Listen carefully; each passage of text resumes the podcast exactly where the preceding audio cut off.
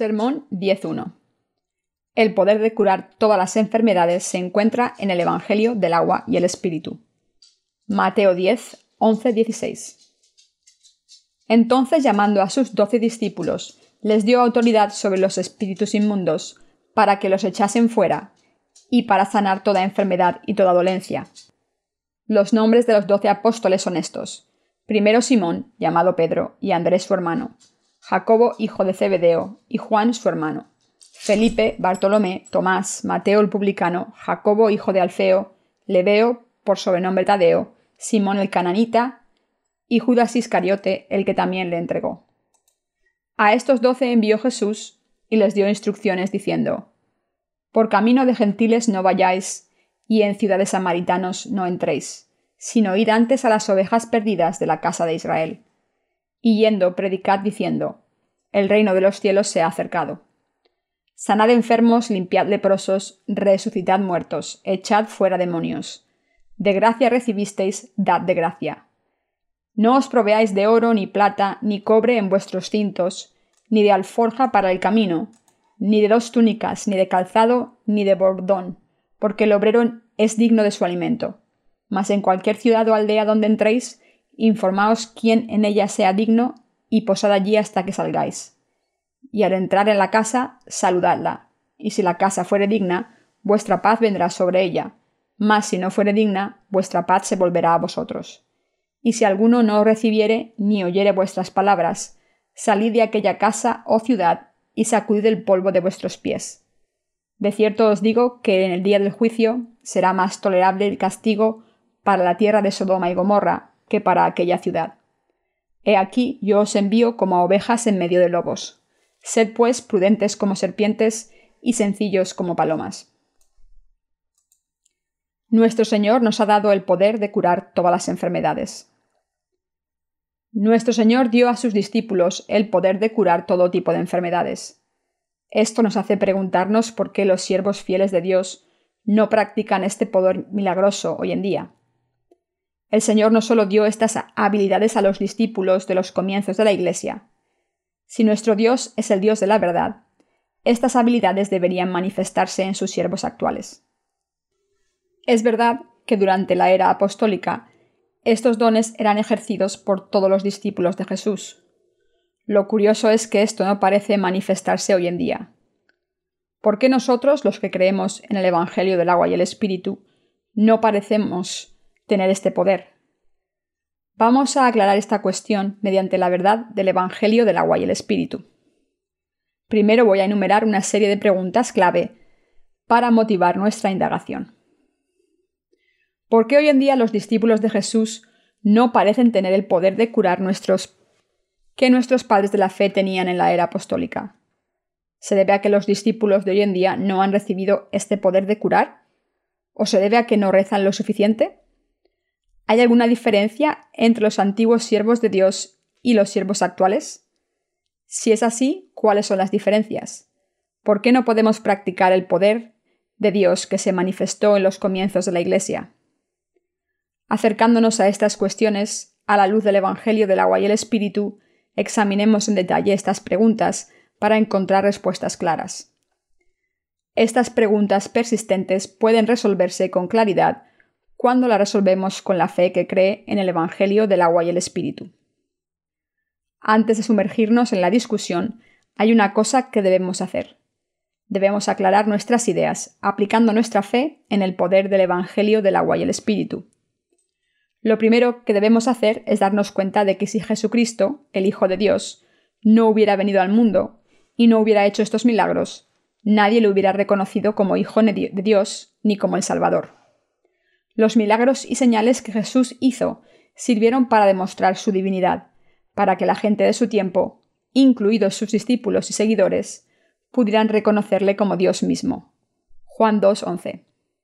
Este es un punto que todos debemos entender con precisión. Si Jesús no hubiera hecho estos milagros y señales, hasta sus propios discípulos de la era apostólica hubieran tenido problemas para creer en él como el Hijo de Dios y el Salvador. ¿Y qué ocurre con el poder de los discípulos? ¿Podemos aplicar la misma lógica? Estos milagros y señales debían ser vistos por la gente en los comienzos de la Iglesia, porque sin ellos la gente no hubiera reconocido a Jesús como Hijo de Dios. Entonces se pueden preguntar, si los apóstoles tenían el poder de curar a los enfermos, ¿no deberíamos los cristianos tener este poder de curar las enfermedades físicas? Debemos darnos cuenta de que el poder de Dios se manifestó de manera diferente en los comienzos de la Iglesia. Se dio a los discípulos de Jesús de una manera distinta a la que se nos da a nosotros ahora.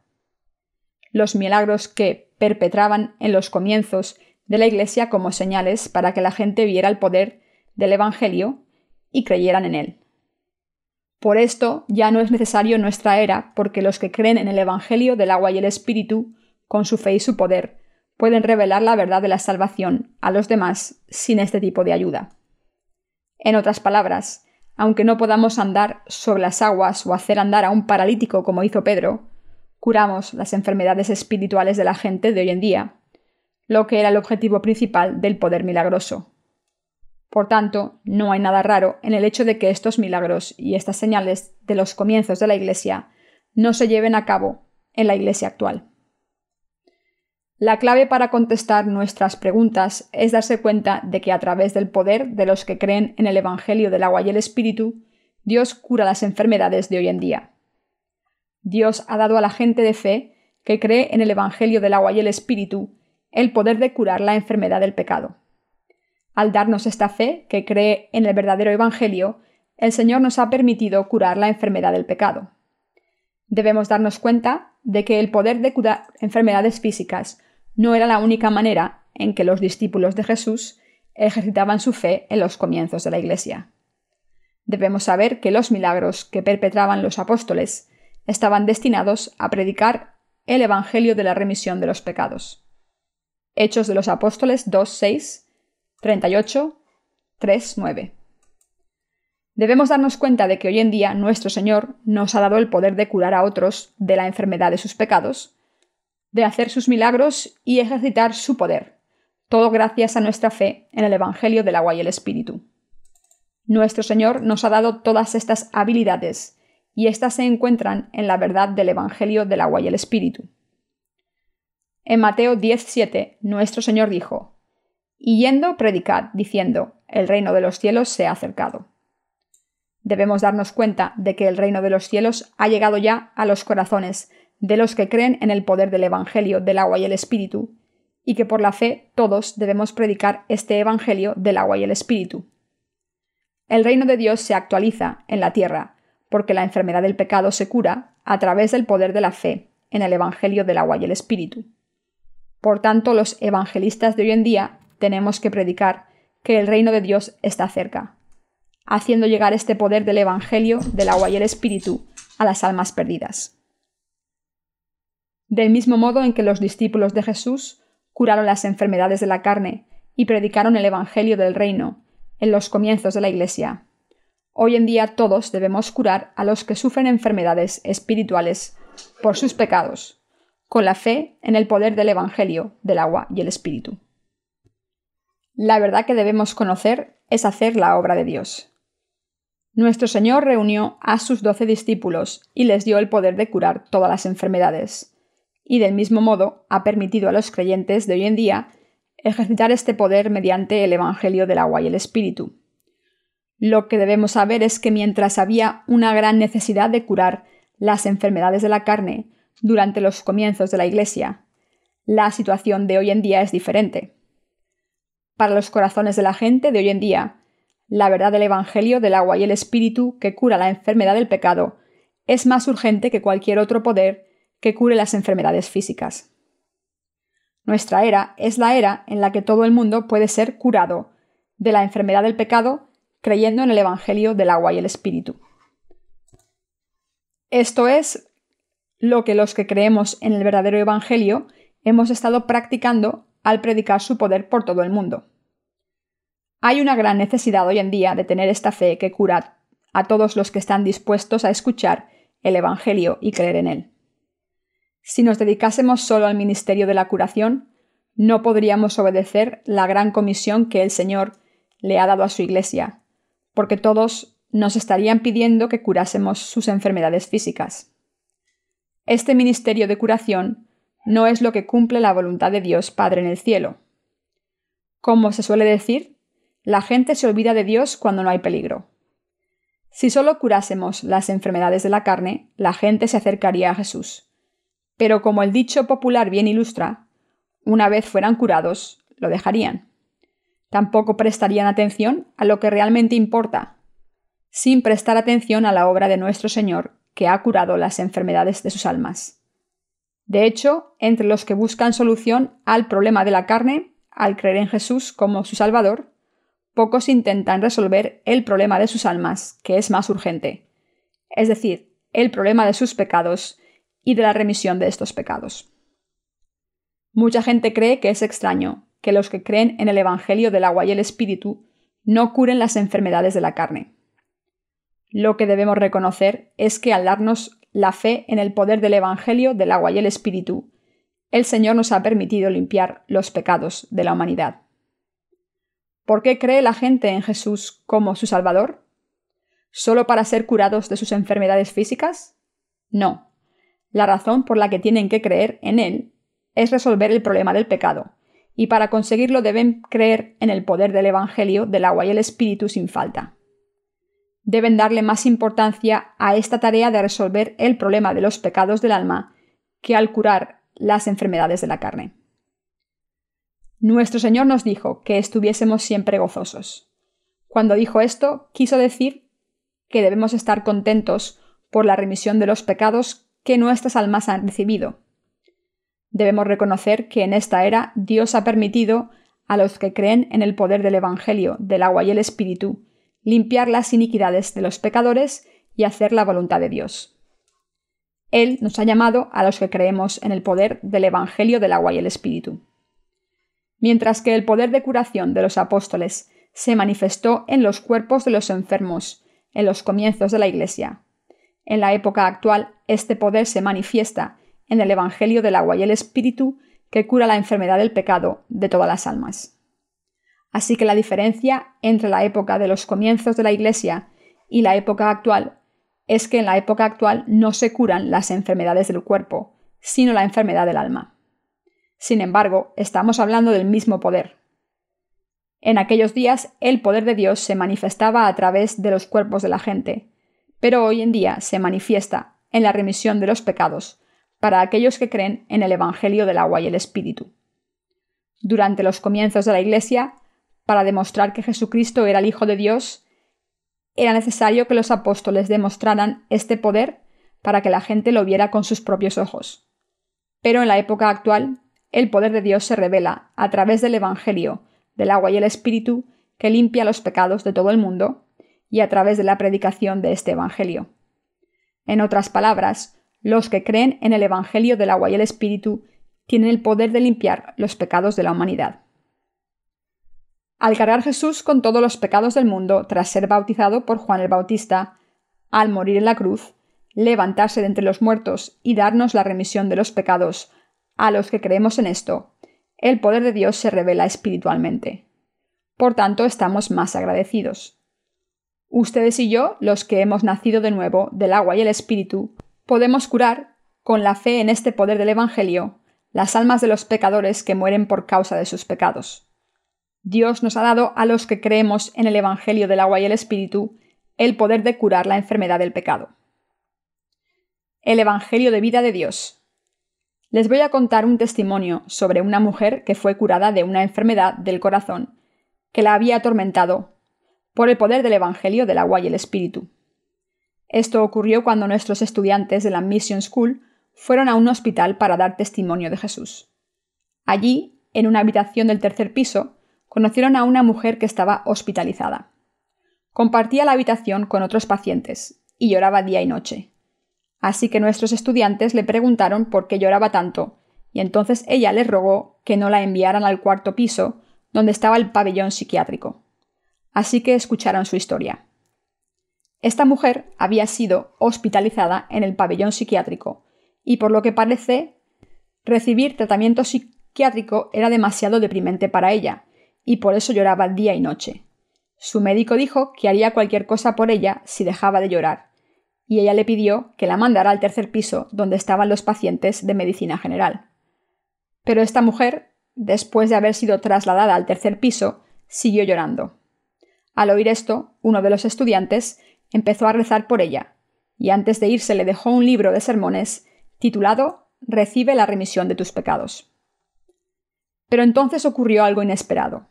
Cuando la mujer empezó a leer este libro, paró de llorar. Al creer en el poder del Evangelio del agua y el Espíritu, esta mujer fue salvada de todos sus pecados, de manera que no quedaba ni uno solo.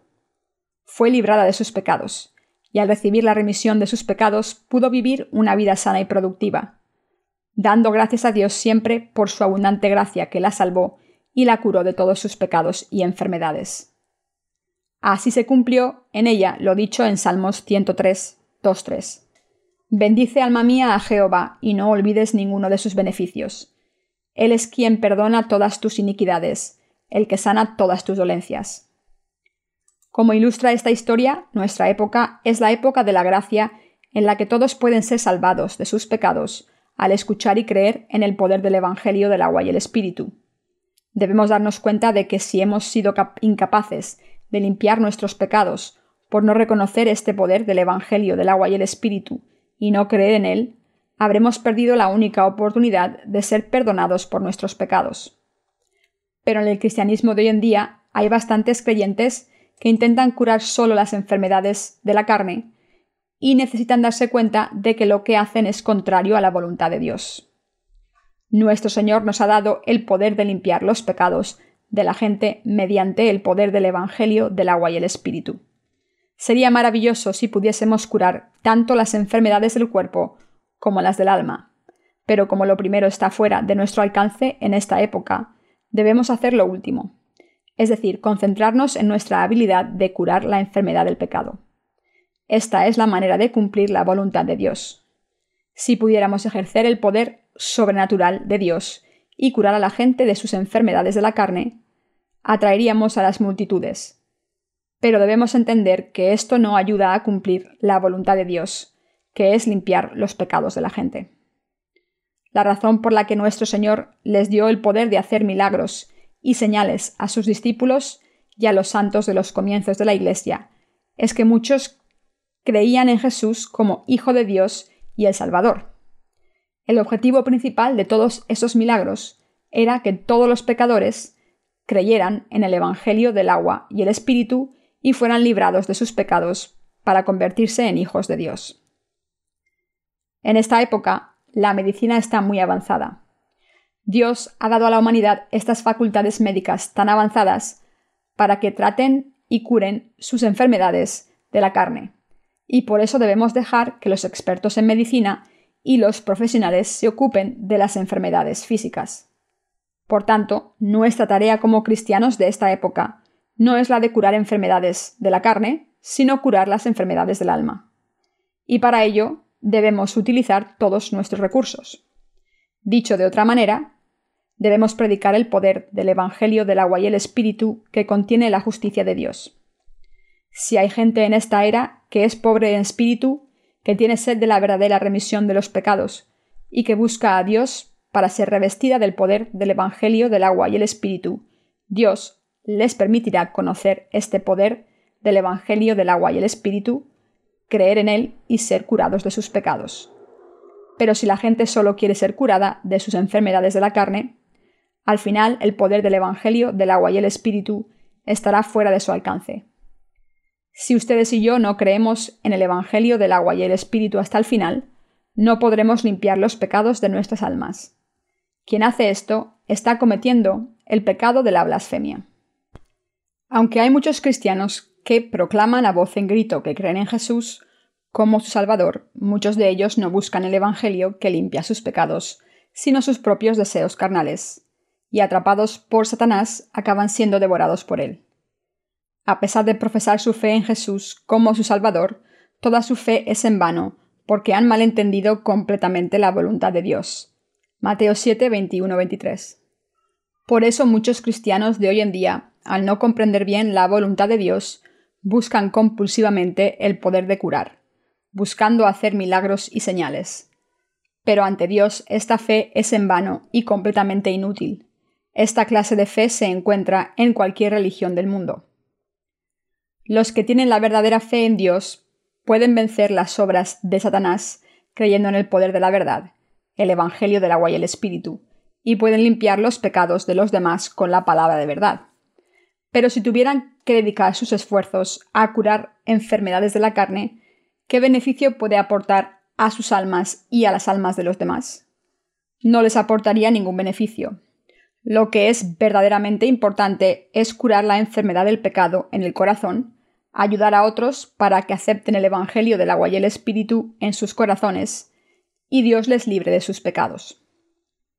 Muchas veces el diablo engaña a mucha gente dándole el poder de curar enfermedades de la carne a los que no conocen el poder del Evangelio del agua y el Espíritu. La segunda de Tesalonicenses 2, 9, 10 explica claramente que Satanás engaña a la gente con falsos milagros y señales ustedes mismos pueden ir a uno de estos falsos profetas que dicen que pueden curar las enfermedades físicas y poner a prueba sus poderes, y entonces podrán ver por ustedes mismos si son reales o no. ¿Serán curados de sus enfermedades? Puede que se encuentren curados por unos instantes, pero luego se darán cuenta de que no habían sido curados. Tampoco serán curados de sus pecados de esta manera porque en nuestra época como también sucedía en los comienzos de la Iglesia, solo se pueden borrar los pecados de los corazones mediante el poder del Evangelio del agua y el Espíritu. Dios nos ha asegurado que nadie será librado de sus pecados, a no ser que tenga la fe que cree en el Evangelio del agua y el Espíritu. Por tanto, los que no creen en la palabra del Evangelio del agua y el Espíritu no pueden recibir la remisión de los pecados. Sin embargo, incluso ahora mismo, hay quien afirma poder curar las enfermedades de la carne, hacer milagros y señales engañosas por todo el mundo. Esta gente se ha convertido en siervos de Satanás y todo lo que intentan hacer es robar almas y sus posesiones materiales. Imponen sus manos en los pobres y descarriados seguidores y fingen rezar por ellos, pero en realidad solo persiguen motivos ocultos, que son robar almas y robar sus bolsillos. ¿Cuánta gente en este mundo ha sido engañada por ellos? Lo que debemos recordar es que no solo los mentirosos serán juzgados por Dios, sino también aquellos a quienes engañan, porque Dios los tratará con igualdad. Los que engañan y los engañados, todos acabarán en el infierno. Los siervos de Satanás. Como Jesús dijo en Mateo 7, 21-23, cuando el día del juicio venga, muchos cristianos dirán que han expulsado a muchos demonios y hecho muchos milagros en su nombre. Pero nuestro Señor no aprobará ni reconocerá las obras de esta gente. Al contrario, Él dijo que los reprendería y los echaría de su presencia por haber practicado la iniquidad. Los que quieren curar las enfermedades de la carne en el nombre del Señor y los que intentan ejercer este poder no tienen ningún interés en la fe verdadera, es decir, la fe que cree en el poder del Evangelio del agua y el Espíritu que Dios nos ha dado. Todos y cada uno de ellos no hace más que practicar la iniquidad ante Dios. ¿Qué es la iniquidad ante Dios? Es ignorar el Evangelio del agua y el Espíritu y no creer en él.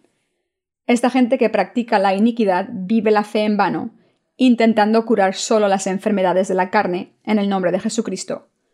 Pero cualquiera que no pueda limpiar sus pecados porque no cree en el poder del Evangelio del agua y el Espíritu, comete el mayor pecado ante Dios, la blasfemia, que rechaza su amor. Lo que debemos hacer es dar gloria a Dios, y lo podemos hacer al creer en el Evangelio del agua y el Espíritu, y así ser salvados de nuestros pecados de una vez por todas y convertirnos en hijos de Dios. Lo correcto es que dediquemos el resto de nuestras vidas a Dios y a difundir el Evangelio. Curar las enfermedades de la carne, hablar en lenguas, ver visiones o afirmar tener el mismo poder sobrenatural de los apóstoles en los comienzos de la Iglesia, indica que se tiene una fe falsa que es errónea ante Dios. Ser fiel a esta fe es haber sido engañado por los planes malignos de Satanás y convertirse en sus siervos. Tenemos muchos compañeros en Cristo por todo el mundo, uno de ellos nos dijo hace poco que el pastor de su iglesia propuso enseñar a la congregación a hablar en lenguas, pidiéndoles que siguieran sus órdenes y que le imitaran. Así que este hombre, que había leído nuestros libros y sabía que esa fe solo perseguía hablar en lenguas artificiales y curar las enfermedades, y que por tanto era falsa, no tuvo más remedio que abandonar esa iglesia. Hizo lo correcto porque es incorrecto que los cristianos busquen solo poderes sobrenaturales. El objetivo de nuestra fe cristiana no es hablar en lenguas, ni curar las enfermedades de la carne, ni ver visiones, ni oír la voz de Dios en sueños, sino limpiar todos nuestros pecados y conseguir la salvación. Cuando damos testimonio a la gente acerca del poder del Evangelio, del agua y el Espíritu, nos encontramos con gente que está poseída por demonios. Esta gente rechaza el poder del Evangelio, del agua y el Espíritu y no cree en él. ¿Cuándo hacen todo esto? Casi siempre rechazan escuchar la palabra del Evangelio cuando se les habla del pasaje de Mateo 3 sobre el bautismo que Jesús recibió de Juan el Bautista. Podemos ver que el diablo confunde sus mentes y les incita a levantarse contra el Evangelio del agua y el Espíritu. Parece imposible que esta gente acepte la palabra del Evangelio de poder en sus corazones por mucho que lo prediquemos.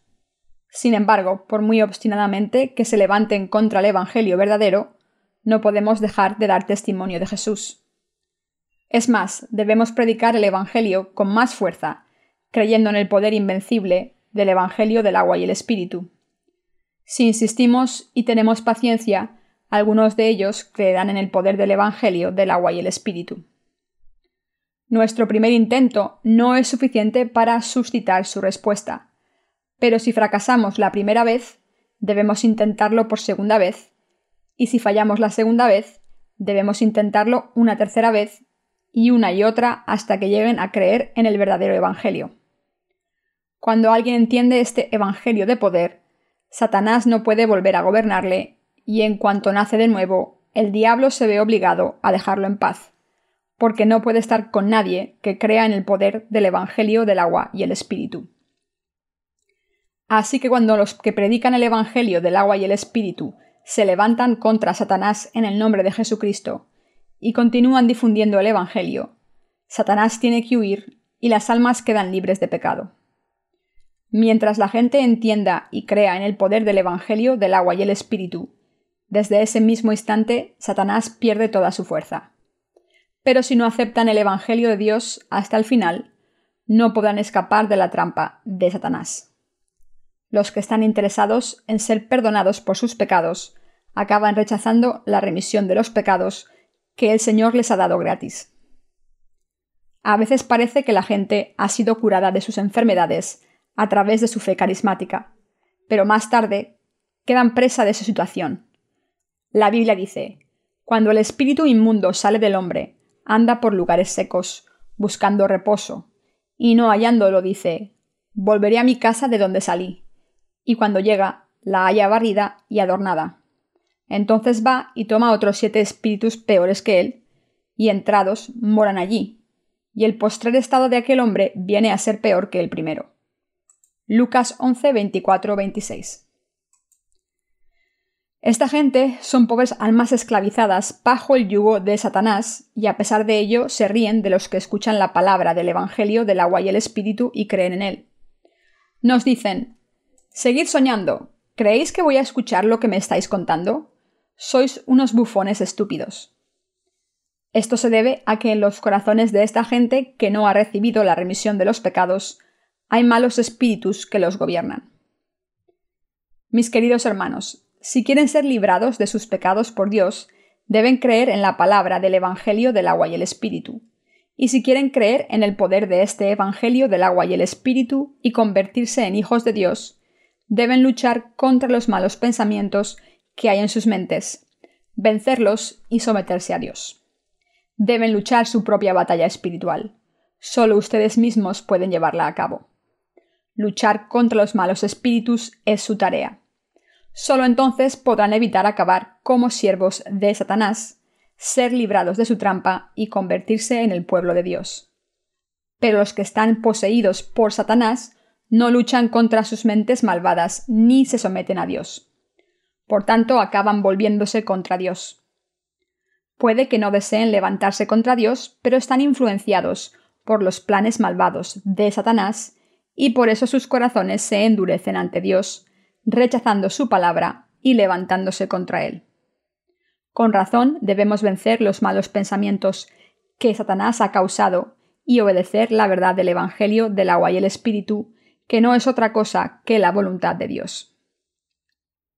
En los corazones de los que han recibido la remisión de los pecados se encuentra el Espíritu Santo, pero los corazones de los que no la han recibido solo hay pecado y rebeldía contra Dios. Así que si uno está poseído por Satanás o no, depende enteramente de si cree o no en el poder del Evangelio del agua y el Espíritu. Por eso cuando nuestro Señor habló sobre las bienaventuranzas, habló de los que lloran. Bienaventurados los que lloran, porque ellos recibirán consolación. Debemos llorar por la desobediencia a la voluntad de Dios y por no ser capaces de someternos a ella. Nuestro Señor dijo, Bienaventurados los pobres en espíritu, porque de ellos es el reino de los cielos. Nuestros corazones deben tener sed de la palabra de Dios y quieren conocer su verdad del Evangelio del agua y el Espíritu, y si de verdad lo queremos, debemos rebelarnos contra Satanás. Como Satanás rechaza la palabra del Evangelio del agua y el Espíritu, la gente debe tener una fe más fuerte en el Evangelio del agua y el Espíritu. Cuando tengan la oportunidad de escuchar la palabra del Evangelio del agua y el Espíritu, deben creer en ella. Debemos rebelarnos contra Satanás positivamente. Entonces podremos creer en la palabra del Evangelio del agua y el Espíritu ante Dios. Pero cuando alguien no rechaza a los malos espíritus, aunque un hombre espiritual venga y predique el poder del Evangelio del agua y el Espíritu, todos sus esfuerzos son en vano. Por eso obedece más las palabras de Satanás que la palabra de Dios. Esto nos explica por qué los corazones de la gente reaccionan contra el poder del Evangelio del agua y el Espíritu y lo rechazan, mientras que otros lo aceptan de todo corazón. Por tanto, uno debe rechazar a los malos espíritus y preparar su corazón para aceptar la palabra de Dios como la verdad absoluta. Dios ha dado libre albedrío a todos los hombres para tomar la decisión de recibir o no la palabra de Dios, dándole el derecho de tomar esta decisión. Lo que debemos hacer es aceptar la palabra del Evangelio del agua y el Espíritu, creer en este Evangelio de poder y recibir la remisión de nuestros pecados. Esta remisión de los pecados que Dios nos ha dado viene dada por la voluntad de uno mismo de creer en el Evangelio de verdad. Pero si alguien rechaza la palabra de Dios y acepta las ideas de Satanás, no puede recibir el poder del Evangelio del agua y el Espíritu ni obedecerlo. Hay mucha gente en este mundo poseída por demonios. Incluso entre los ministros hay muchos que están poseídos, igual que entre los líderes de las iglesias y mayores y diáconos. Pero a los verdaderos discípulos de Jesús, nuestro Señor les ha dado el poder de expulsar a los demonios. ¿Cómo les ha dado ese poder? Nos ha revestido con ese poder mediante la fe que cree en el Evangelio del agua y el Espíritu. Si seguimos predicando este Evangelio del agua y el Espíritu, y si los que nos escuchan intentan entendernos y escucharnos, aunque les resulte difícil, los espíritus malos se verán forzados a salir. Así que si uno acepta el Evangelio del agua y el Espíritu, recibe las bendiciones de Dios y el don del Espíritu Santo. Dios ha dado el poder de curar todas las enfermedades espirituales a todos los que creen en la palabra del Evangelio del agua y el Espíritu.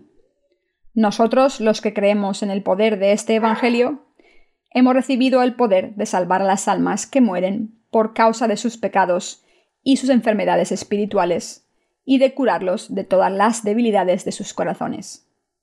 Cuando predicamos la palabra del Evangelio, del agua y el Espíritu a la gente, pueden librarse de todos los obstáculos de los malos espíritus. Por permitirnos llevar a cabo esta tarea, doy infinitas gracias y gloria a Dios. Los mandamientos que Jesús dio a sus doce discípulos. Mateo 10, 2, 4 enumera los nombres de los doce discípulos. Los nombres de los doce apóstoles son estos. Primero Simón, llamado Pedro, y Andrés su hermano.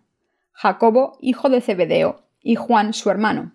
Felipe, Bartolomé, Tomás, Mateo el publicano, Jacobo, hijo de Alfeo, Lebeo, por sobrenombre Tadeo, Simón el cananita y Judas Iscariote, el que también le entregó. ¿Quién es el discípulo que nos resulta más familiar? Probablemente sea Pedro. El segundo discípulo mencionado en el pasaje es Andrés, hermano de Pedro. Los dos siguientes, Santiago, Jacob, hijo de Zebedeo, y Juan, también eran hermanos. Y la lista continúa. Felipe, Bartolomé, Tomás, Mateo, quien escribió el Evangelio según Mateo, Santiago, el hijo de Alfeo, Tadeo, Simón el cananita y Judas Iscariote. Pedro también era conocido como Simón, y había otro discípulo cuyo nombre era Simón también. Simón era el nombre original de Pedro, y el nombre de Pedro, que significa roca, se lo dio Jesús.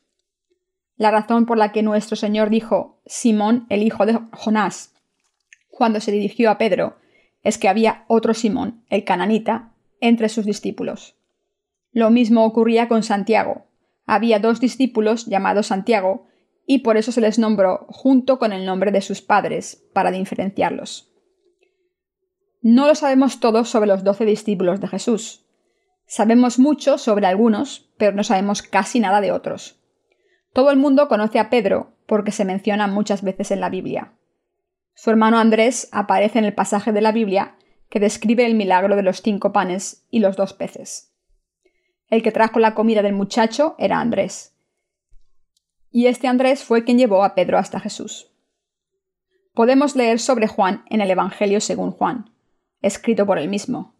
También estamos familiarizados con el nombre de Tomás, ya que este nombre es sinónimo de los escépticos, porque Tomás no creyó que Jesús se hubiera levantado de entre los muertos hasta que puso las manos en las manos de Jesús y vio las llagas causadas por la crucifixión. El nombre de Mateo es también conocido. Era un recaudador de impuestos antes de nacer de nuevo como discípulo de Jesús. Sin embargo, no conocemos tanto a otros discípulos como Bartolomé y Tadeo. Sabemos que también eran discípulos de Jesús, pero no sabemos demasiadas cosas de su vida, ya que no hay mucho escrito sobre ellos en la Biblia.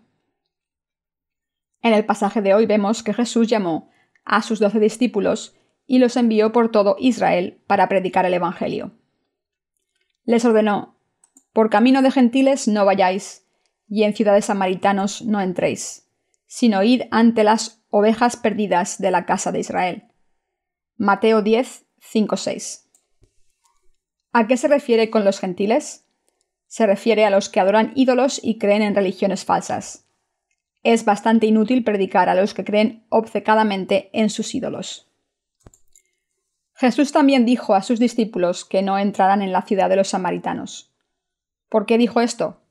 Los samaritanos eran una raza mixta, descendientes de matrimonios entre israelitas y tribus paganas. Cuando Jesús dijo a sus discípulos que evitaran Samaria, no lo dijo porque fueran una raza mixta, ya que esa no es la base de su juicio, sino porque su religión era una mezcla de varias religiones de aquella época. Espiritualmente hablando, los samaritanos simbolizan a los que creen en diferentes religiones, y que por tanto no pueden recibir el poder del Evangelio del agua y el Espíritu. Como los gentiles que Jesús mencionó anteriormente, los samaritanos también están saturados de su idolatría. E igual que los gentiles, les es difícil recibir el Evangelio del agua y el Espíritu. ¿Dónde envió nuestro Señor a sus discípulos? Les dijo que fueran a las ovejas perdidas de Israel. ¿Quiénes son las ovejas perdidas? se refiere a los que no conocen el Evangelio verdadero del agua y el Espíritu. Se pueden encontrar entre los gentiles, los samaritanos y los israelitas. Las ovejas perdidas de hoy en día son los cristianos, que aunque profesan su fe en Dios, han perdido sus corazones y están desesperados porque no pueden encontrar el Evangelio del agua y el Espíritu, y que a pesar de ello todavía buscan la verdad. Dios nos dijo que fuéramos a esa gente, a esa gente debemos predicar el Evangelio del agua y el Espíritu.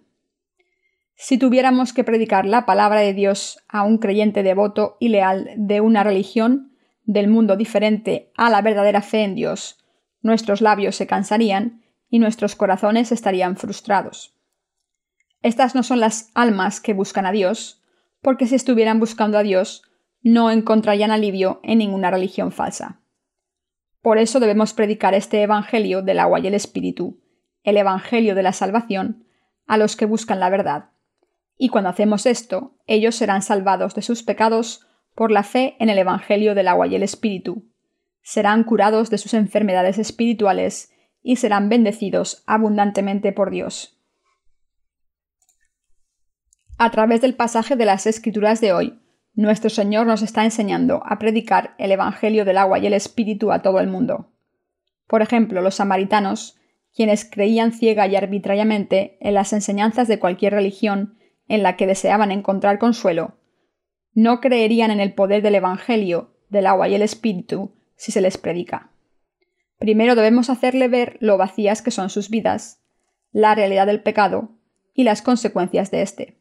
Dicho de otra manera, antes de sembrar la semilla del verdadero Evangelio, debemos arar el campo de sus corazones. El Evangelio debería ser predicado cuando nos pidieran que les ayudásemos a ser librados de sus pecados, o por lo menos cuando hubiera alguna indicación de que están preparados para aceptar el Evangelio. Predicarles ciegamente es inútil. Al contrario, esta estrategia no tiene éxito y les desvía de la verdad aún más. Los samaritanos de hoy en día dirían simplemente Entiendo lo que quieres decir. Entonces debería creer. Después de todo, creo en cinco religiones, incluido el budismo y el hinduismo. Supongo que una religión más no me haría daño. No debemos predicar el Evangelio a esta gente. Todo lo que hacen tras escuchar el Evangelio es no darle ninguna importancia. Entonces, ¿a quién debemos acercar el Evangelio? A las ovejas perdidas de la casa de Israel. Y cuando vayamos a ellos debemos decirles, el reino de los cielos se ha acercado. Debemos decirles que este mundo no es todo lo que hay, porque el reino de Dios vendrá a la tierra. Si creen en el Evangelio del agua y el Espíritu, serán salvados de todos sus pecados y podrán entrar en el reino de Dios. ¿Cuánto tiempo vivirán? ¿70 u 80 años, como mucho 100? Entonces, ¿no se deberían estar preparando para la próxima vida? Jesús continuó diciendo a sus discípulos, Curad a los enfermos. Mis queridos hermanos, ¿cuánta gente sufre enfermedades en sus corazones? ¿Cuántas personas están saturadas por sus pecados y viven como siervos de Satanás? Estas personas están agobiadas por sus pecados y son los enfermos de los que habló Jesús, los enfermos de espíritu. Debemos predicar el Evangelio del agua y el espíritu a esta gente y librarla de sus pecados. ¿Con qué podemos librarles de sus pecados? Mediante el poder del Evangelio del agua y el espíritu. Nuestro Señor también dijo a sus discípulos que limpiasen a los leprosos. La gente continúa pecando, y por ello son atormentados por sus acciones pecaminosas que no pueden controlar. Debemos ayudarles a ser purificados de la lepra del pecado de una vez por todas, revistiéndolos con la justicia de Dios, que es el poder del Evangelio del agua y el Espíritu. Convirtiendo a los pecadores en gente sin pecado, es el poder del Evangelio del agua y el Espíritu. Mucha gente sufre lepra espiritual y no puede curar la enfermedad del pecado por sí misma. Por eso nuestra llamada consiste en predicar el Evangelio del agua y el Espíritu a los que quieren ser curados de esta enfermedad. Arrojad a los demonios. Cuando predicamos el Evangelio del agua y el Espíritu, los demonios malignos salen de los corazones de la gente.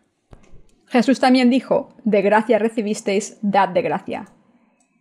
Al creer en el poder del Evangelio del agua y el Espíritu, hemos sido librados de nuestros pecados gratis. Como hemos recibido gratis este poder del Evangelio del agua y el Espíritu de nuestros predecesores de la fe, nosotros también debemos darlo gratis a otros.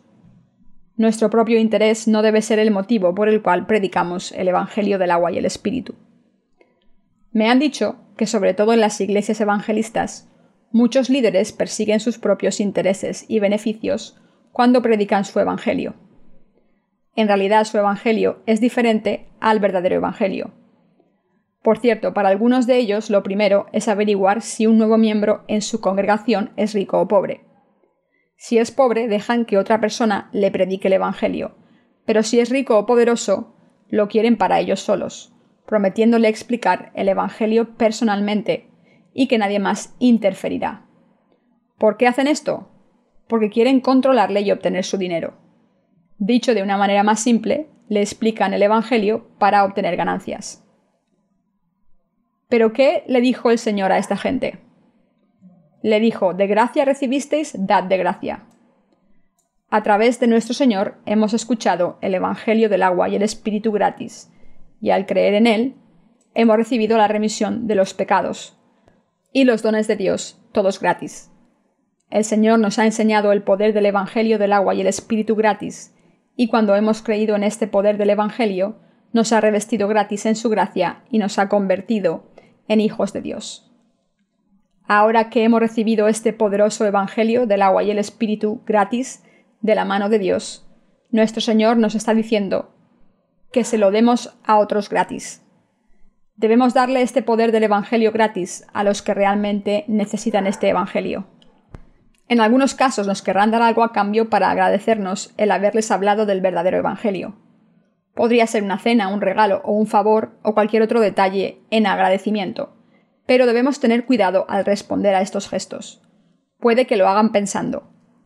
Como he escuchado esta magnífica verdad, gracias a ustedes, haré algo por ustedes como gratificación.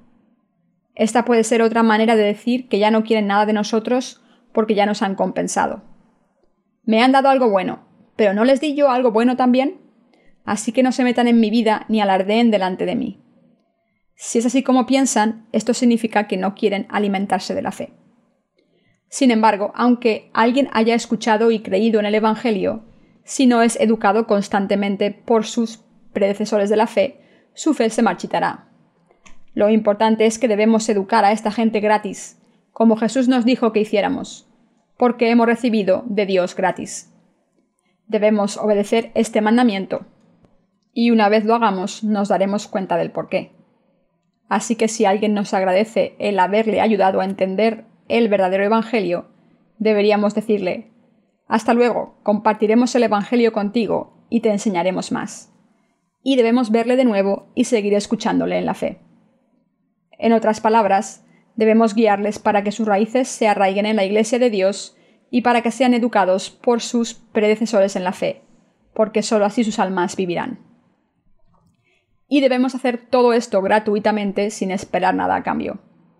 Si aceptamos algo sin tener cuidado, cuando esa persona quiera dejar la iglesia, lo hará sin pensarlo dos veces, diciéndonos con orgullo, he recibido algo de ustedes y yo les he dado algo a cambio.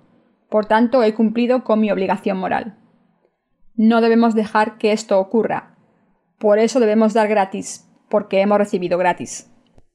Estamos difundiendo el Evangelio del agua y el Espíritu por todo el mundo. Al recibir gratis el poder de este Evangelio de la mano de nuestro Señor, cumplimos nuestra tarea como siervos suyos al compartir el poder del Espíritu Santo gratis con los demás. Darles gratis es lo correcto, aunque nuestro Señor dijera que un árbol se conoce por sus frutos, es irritante que algunos miembros de nuestra misión nos hayan pedido demasiado dinero por sus servicios. Seguramente no se pueden imaginar lo fielmente que el personal de la New Life Mission se dedica al Evangelio del agua y el Espíritu. Pero somos diferentes. Como hemos recibido gratis del Señor, nosotros no pedimos dinero, ni pedimos nada a cambio, sino que damos gratis y servimos al Evangelio día a día obedeciendo el mandamiento del Señor. En el versículo 9 Jesús dijo, No os proveáis de oro, ni plata, ni cobre en vuestros cintos, ni de alforja para el camino, ni de dos túnicas, ni de calzado, ni de bordón, porque el obrero es digno de su alimento. Los cintos son las billeteras actuales, y el oro y la plata simbolizan el dinero. Antiguamente no había billetes. Solo hasta hace poco el dinero empezó a imprimirse en papel. Antiguamente las conchas se utilizaban como moneda y más tarde, en los tiempos de Jesús, se hacían monedas con metales preciosos. Así que básicamente, en el versículo 9, Jesús les dijo a sus discípulos que no llevaran dinero en sus billeteras. También les dijo que no llevaran una bolsa para el camino, ni dos túnicas, ni sandalias, ni bastón. En otras palabras, los discípulos no debían llevar lo que consideramos básico para un viaje. ¿Cómo debemos entender este pasaje? ¿Significa esto que mientras predicamos el Evangelio de Dios por todo el mundo, ¿no debemos llevar ni dinero ni las cosas necesarias para el viaje? Esto no es lo que Jesús quiso decir. Lo que quiso decir es que si somos obreros de Dios y nos dedicamos enteramente a servirle, es totalmente comprensible que prediquemos la verdad del Evangelio del agua y el Espíritu gratis, sin esperar nada a cambio, porque es Dios el que satisface nuestras necesidades. Es normal que los siervos de Dios sean alimentados y vestidos por Dios, y que todas sus necesidades sean satisfechas por Él. No procede que busquemos estas cosas y las tomemos para nosotros y para los demás, sino que es Dios quien alimenta y viste a sus obreros. Esto es lo que significa el versículo 9. Los que quieren dedicar sus vidas a difundir el Evangelio pueden predicar el Evangelio del agua y el Espíritu por todo el mundo con sus propios recursos, tal y como Pablo hizo. Pablo, que construía tiendas de campaña, financió su ministerio con su trabajo y sudor. Lo que Jesús nos dice en el versículo 9 es que si nos dedicamos completamente a hacer la obra de Dios y vivir por su justicia, Dios nos alimentará, nos vestirá y nos dará un techo. Podemos vivir completamente de Dios porque el Señor nos da todo lo que necesitamos. No nos está diciendo aquí que no llevemos una túnica de recambio cuando demos testimonio del Evangelio, sino que dediquemos nuestras vidas y nos entreguemos totalmente a Él, porque Él nos dará todo lo que necesitamos si lo hacemos. Nos está diciendo, si os dedicáis a hacer mi obra, os alimentaré y os vestiré y os daré todo lo que necesitáis. Así que vivid así. Servid a Dios, predicad el Evangelio y dedicaos a difundir el reino de los cielos. Averiguad quién merece que se le predique el Evangelio del agua y el Espíritu. En el versículo 11 Jesús dijo, mas en cualquier ciudad o aldea donde entréis, informaos quién en ella sea digno y posad allí hasta que salgáis. Antiguamente, muchos salían de viaje para evangelizar, sin dinero, simplemente confiando en lo dicho en este pasaje. Por supuesto, esto no sería nada malo como curso preparatorio para los obreros de Dios, porque aprenderían mucho de la experiencia y sobre su ayuda. En el contexto de hoy en día, este pasaje nos está diciendo que debemos encontrar a los que merecen que se les predique el Evangelio del agua y el Espíritu. No debemos acercarnos a cualquiera y empezar a predicar el Evangelio. Cualquiera que predique debe saber cómo diferenciar a la gente en toda circunstancia. La primera pregunta que debemos hacernos es ¿aceptaría este hombre el Evangelio del agua y el Espíritu o solo va a malgastar mi tiempo? El Evangelio debe ser predicado a los que lo merecen. Las necesidades de los discípulos eran satisfechas por esta gente. Como los discípulos salían sin nada, se hubieran muerto de hambre si nadie les hubiera dado comida o un techo bajo el que dormir. Pero Dios prometió que daría de comer a todo el que hiciera sus obras.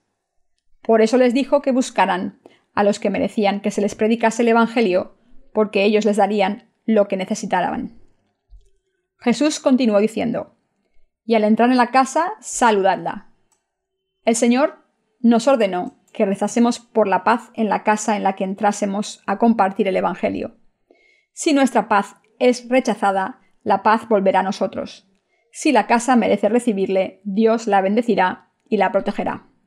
Este pasaje es la palabra que promete que si la gente y los siervos de Dios llegan a una casa, rezan por su paz y sus miembros la aceptan con fe, Dios traerá paz a esa casa.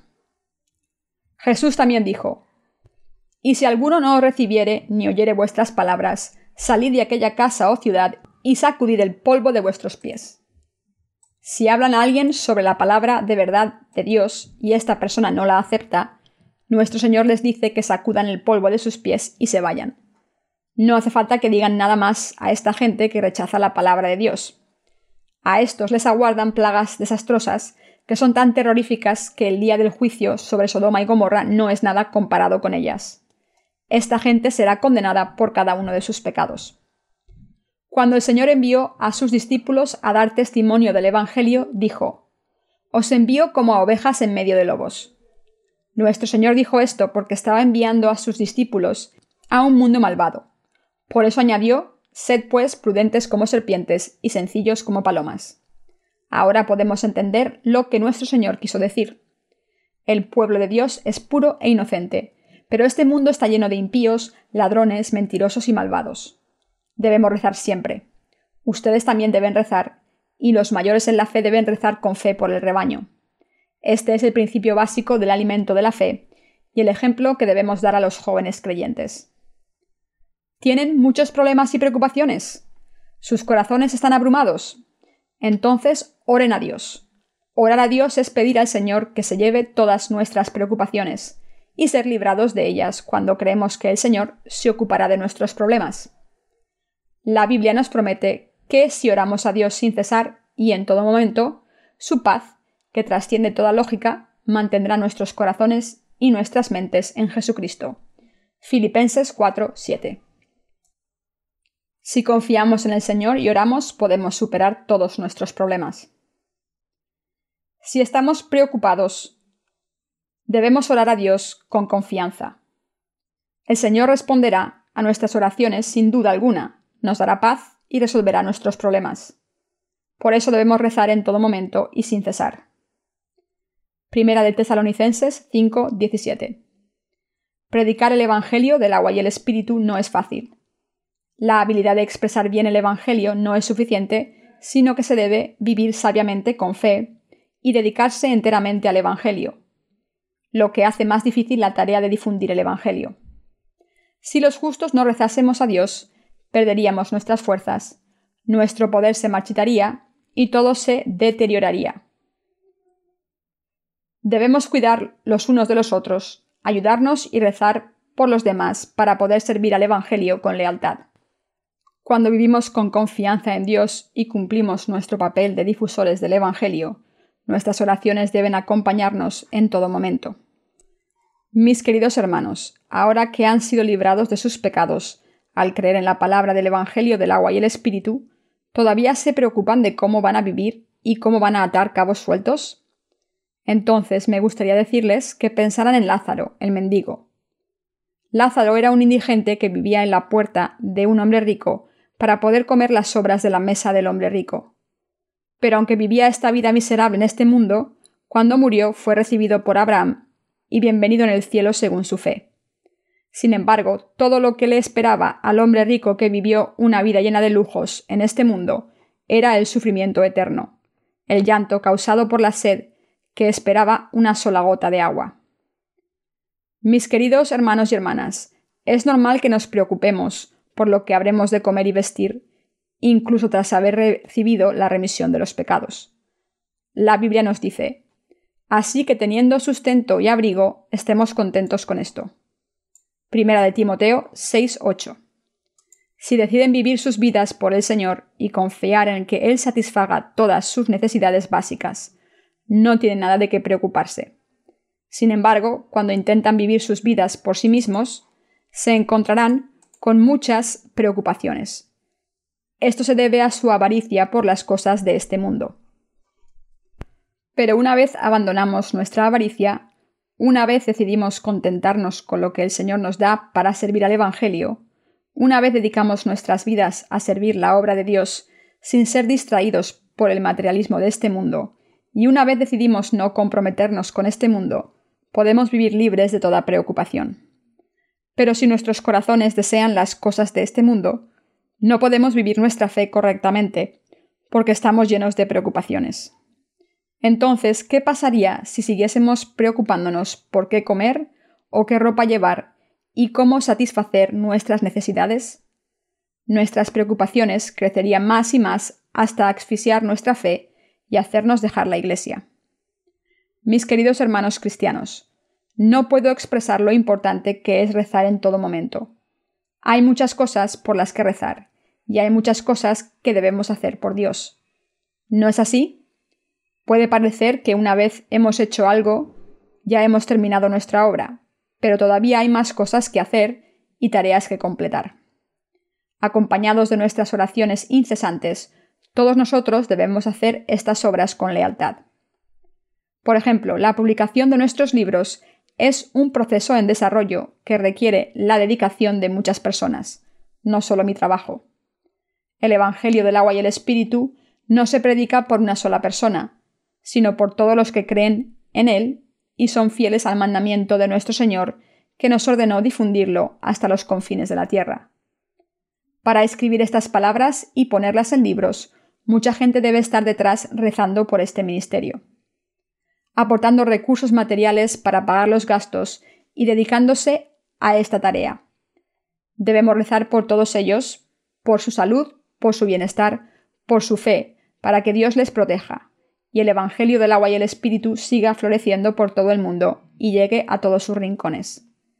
Debemos rezar por nuestros compañeros, nuestros hermanos y hermanas, nuestros trabajadores, por las almas, por nuestras circunstancias. Hay muchas cosas por las que rezar y muchas necesidades que se deben satisfacer mediante la fe. Está claro que estas necesidades deben ser satisfechas por Dios a través de nuestras oraciones y el poder de nuestra fe. Si predicamos el Evangelio del agua y el Espíritu, si predicamos el Evangelio del agua y el Espíritu y los servimos mientras vivamos, y si sus necesidades básicas quedan cubiertas, ¿qué más se puede pedir? Debemos vivir con un corazón contento y una fe firme. El haber recibido la remisión de nuestros pecados y el que nuestras necesidades estén cubiertas son razones de peso para dar gracias a Dios una y otra vez. Si no perseguimos las cosas de este mundo, y si nos contentamos con tener comida y ropa, este mundo es más que suficiente para nosotros los obreros de Dios.